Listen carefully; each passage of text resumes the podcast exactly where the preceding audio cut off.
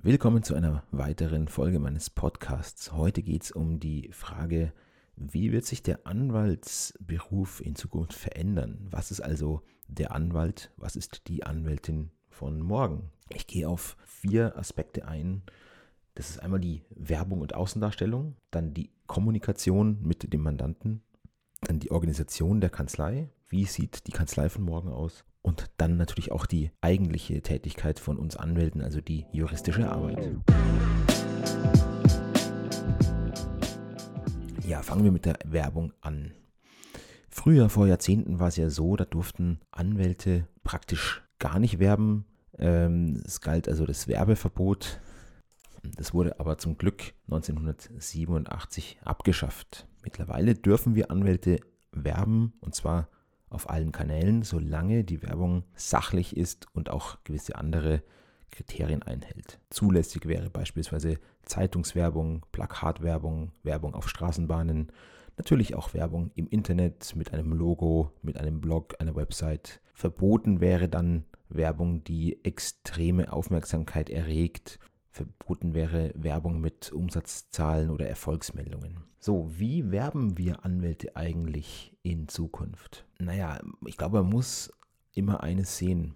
Vielleicht haben Sie es selber schon erlebt, wenn Sie schon mal beim Anwalt waren oder in Zukunft noch zum Anwalt gehen. Würden Sie zur Kanzlei Schulze Müller-Meyer gehen, weil die so einen guten Ruf hat, weil es da so einen guten Kaffee gibt, weil da so schöne Tiefgaragenplätze zur Verfügung stehen, weil die Kanzleiräume so schön sind, die, die Besprechungsräume so schön sind die Aussicht aus dem Besprechungsraum auf den englischen Garten so wunderbar ist. Oder gehen Sie zur Frau Schulze von der Kanzlei Schulze Meyer Müller, weil die Frau Schulze Ihnen oder Bekannten von Ihnen schon mal sehr, sehr gut geholfen hat und für Sie immer ein offenes Ohr hat, immer gute Vorschläge hat, die Vergütung aus Ihrer Sicht fair ist. Naja, ich glaube, dass eher zweites zutrifft. Es gibt im Personal Branding den, den Begriff Menschen kaufen von Menschen und es ist eben häufig so, sie gehen nicht zur Zahnarztpraxis Müller und es ist ihnen total egal, wer sie da behandelt, sondern normalerweise haben sie ihren Zahnarzt, sie haben ihren Hausarzt, sie haben ihren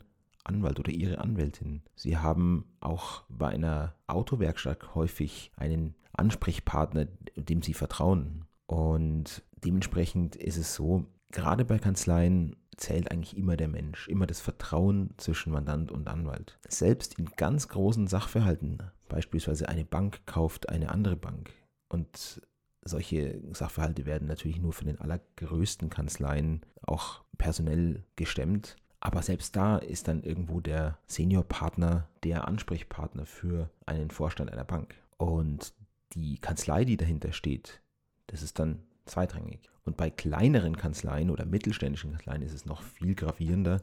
Da steht immer der Mensch im Vordergrund und der Name der Kanzlei ist dann zweitrangig.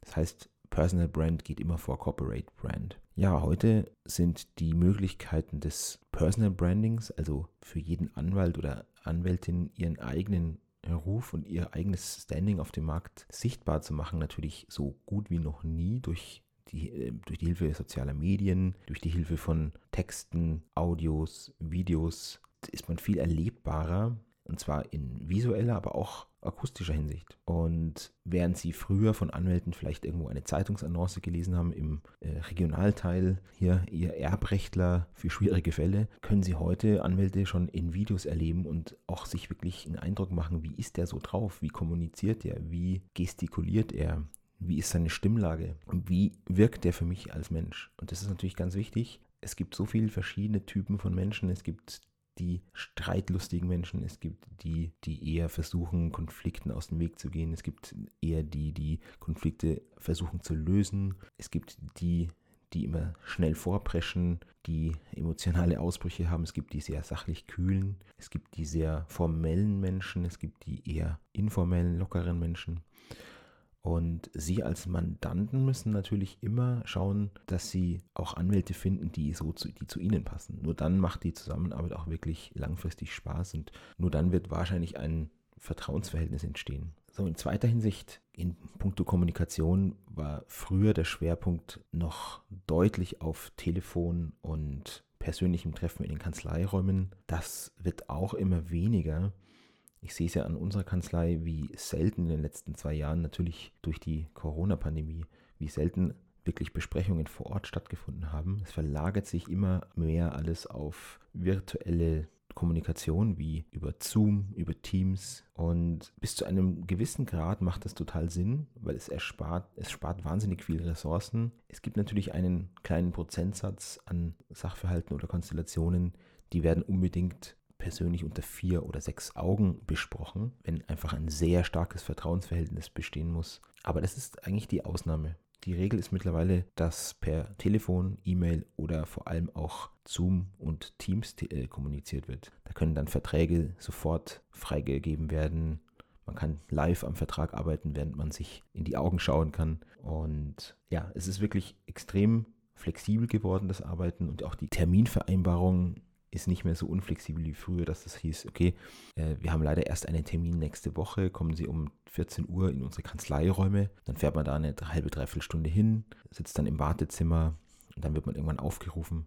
Ja, so funktioniert das heute nicht mehr. Sie buchen heute teilweise schon ihre Termine selber über Tools wie Calendly oder man stimmt sich schnell über E-Mail ab. Und wenn dieser Termin nur eine Viertelstunde dauert, wie es häufig der Fall ist, dann kann man das immer auch relativ spontan einschieben. Und lange Wartezeiten auf einen Termin ist eigentlich für Sie als Mandant gar nicht mehr unbedingt akzeptabel. Ja, der dritte Aspekt, die Kanzlei selbst und die Organisation dort. Auch da sind natürlich viele Unterschiede zu sehen. Früher war das alles noch in Papierform die Akten wurden in Papierform geführt, heute natürlich digital. Also ich kann jetzt schon von jedem Punkt der Erde aus, an dem ich Internet habe, auf meine Kanzlei zugreifen. Und da ich alles elektronisch in den elektronischen Akten gespeichert habe, kann ich von jedem Punkt der Erde aus über Remote Desktop arbeiten. Und die großen repräsentativen Kanzleiräume, wie man sie noch aktuell hat und wie sie auch manche Mandanten noch schätzen, ich glaube, auch die werden weniger. Ähm, es geht der Trend natürlich zum Homeoffice auch oder zum teilweisen Homeoffice, nicht vielleicht zum vollständigen, aber zum teilweisen Homeoffice. Die Besprechungen in den Kanzleiräumen werden natürlich immer weniger, sodass auch die großzügigen Besprechungsräume und Gemeinflächen wie Wartebereich, Empfangsbereich, Küche und so weiter erheblich ändern, glaube ich. In den fünf bis zehn Jahren, meine ich, äh, hat jede Kanzlei vielleicht noch einen überschaubaren Besprechungsraum und wenn mal im Ausnahmefall eine große Besprechung stattfinden muss, dann wird man sich irgendwie anderweitig helfen. Ich finde es, ich finde einen coolen Gedanken, dass den Coworking Space für Anwälte. Das funktioniert natürlich nicht so. Ich kann nicht meine Kanzlei in einem normalen Coworking Space haben. Das wäre datenschutzrechtlich schon überhaupt nicht möglich und auch von der Kanzlei von der Kanzleiorganisation nicht. Aber eine Art Coworking Space für Anwälte mit den entsprechenden datenschutzrechtlichen und organisatorischen Sicherheitsmaßnahmen, das ist natürlich denkbar und ich glaube, das gibt es auch schon. So, da geht wahrscheinlich der Trend in Zukunft auch hin. Ja, und Punkt 4, die Tätigkeit, die inhaltliche Tätigkeit. Auch da werden sich natürlich Dinge ändern. Gerade die häufig wiederkehrenden, gleichbleibenden Sachen werden sich stark vereinheitlichen mit Hilfe von Legal Tech also juristische Beratung mit Hilfe von technischen Hilfsmitteln, wie zum Beispiel automatischen Formularen, äh, automatischen Auswertungen von Dokumenten. Es wird in Zukunft wahrscheinlich mehr der Stratege oder die Strategin gefragt sein, als die, die relativ einfache Prüfungstätigkeiten und Überarbeitungstätigkeiten ausführt. Ja, also der Bereich Legal Tech ist natürlich total ausbaufähig. Was meines Wissens schon super funktioniert, ist zum Beispiel in Arbeitsverträgen die automatische Prüfung von Dokumenten nach bestimmten Kriterien. Was manche Kanzleien auch schon perfektioniert haben, ist die Abwicklung von massenhaften Fällen, wie zum Beispiel Dieselskandal. Ja, da wird nicht jede Akte einzeln angelegt und jeder Schriftsatz diktiert, sondern das wird alles automatisch über Textbausteine ähm, abgewickelt, äh, mit der auch Anwälte oft gar nicht mehr in Word selber arbeiten, sondern in speziellen Programmen, wo sie nur noch gewisse Dinge anklicken und auswählen müssen. Und das macht natürlich das Arbeiten gerade von häufig wiederkehrenden Sachen in so Massenverfahren sehr effizient. Die strategische Beratung, zum Beispiel, wie gehe ich jetzt in einer schwierigen Konfliktsituation vor, löse ich natürlich nicht mit Legal Tech, sondern immer noch mit dem gesunden Menschenverstand und mit viel Menschenkenntnis.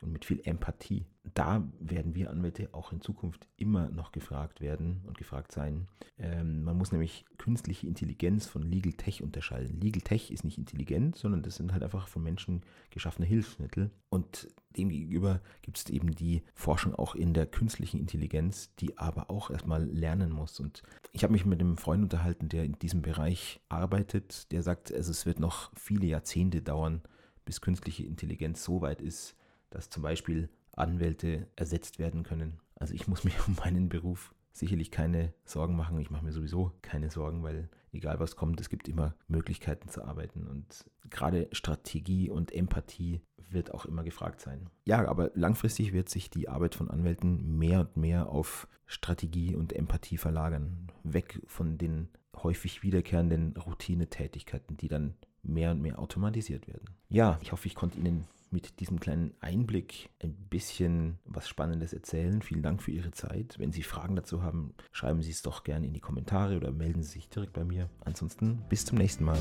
Ciao.